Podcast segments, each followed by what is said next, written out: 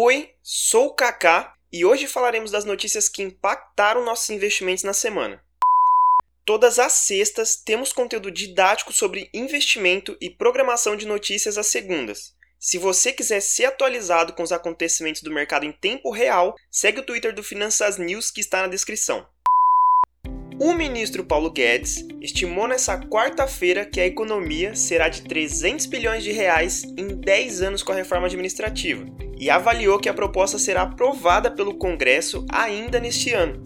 A equipe econômica alega que a proposta de emenda à Constituição enviada ao Congresso representa um primeiro passo de um projeto mais amplo, que envolve outras duas fases de mudanças, ainda sem data definida para serem encaminhadas.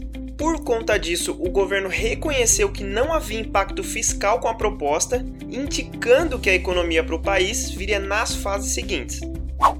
A B3 e o SIP Dow Jones anunciaram na terça-feira o lançamento do índice SIP B3 Brasil ESG. O novo indexador utilizará critérios baseados em práticas ambientais, sociais e de governança, selecionando empresas brasileiras que se adequem à metodologia. O índice vai utilizar as companhias que são listadas na Bolsa Brasileira e que compõem o SIP Brasil BMI. Em agosto, os fundos de renda fixa registraram a melhor captação líquida mensal positiva de 2020, totalizando 44,5 bilhões de reais. De acordo com os dados da Ambima, o montante é maior que todos os meses do ano inclusive antes do início da pandemia. Os fundos multimercados e de ações repetiram bom desempenho dos demais meses em agosto, com captação líquida de 17,1 bilhões e 4,4 bilhões de reais. Os fundos de investimentos no exterior, que podem aplicar mais de 40% do patrimônio líquido em ativos lá fora, registraram os maiores retornos do mês na classe de multimercados, totalizando 2,1%. Nos fundos de renda fixa, o tipo dívida externa teve rentabilidade de 5,3%. A Petrobras reduziu mais uma vez os preços dos combustíveis nessa semana e nessa quinta-feira foi anunciado queda de 7% do óleo diesel, de 5% da gasolina e de 7,2% do diesel marítimo. As revisões passaram a valer a partir da sexta-feira para quem retirar os produtos nas refinarias.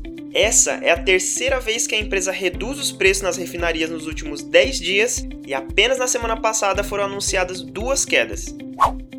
A companhia aérea Azul teve nova evolução operacional em agosto e a empresa anunciou que o tráfego de passageiros consolidado de julho para agosto subiu 26,4%. Por enquanto, isso ainda representa a queda de 68,7% se comparado ao ano anterior.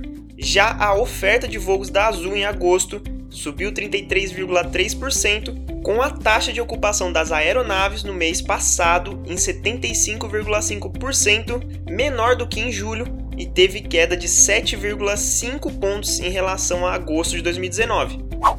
O nosso ministro interino da Saúde, o Eduardo Pazuello, disse na quinta-feira que o Brasil está estudando aderir ao programa COVAX Facility da OMS que promove o acesso global à vacina contra a Covid-19. O anúncio foi durante a videoconferência na ACT, que é um grupo que reúne diversos países para acelerar o fim da pandemia do coronavírus, desenvolvendo testes, tratamentos e vacinas.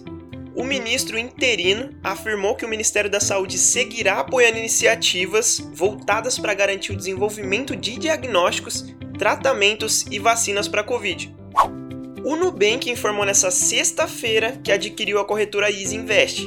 O negócio foi fechado na quinta e representa a entrada do maior banco digital do país no mercado de investimentos. Os valores da transação ainda não foram divulgados.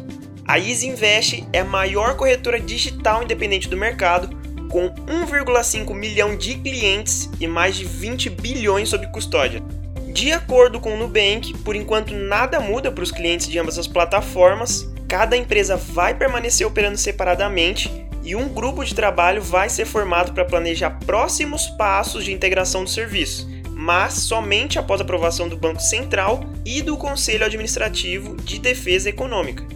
Esse foi o episódio. Obrigado para você que acompanhou até aqui.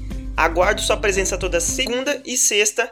Até o próximo episódio e tchau!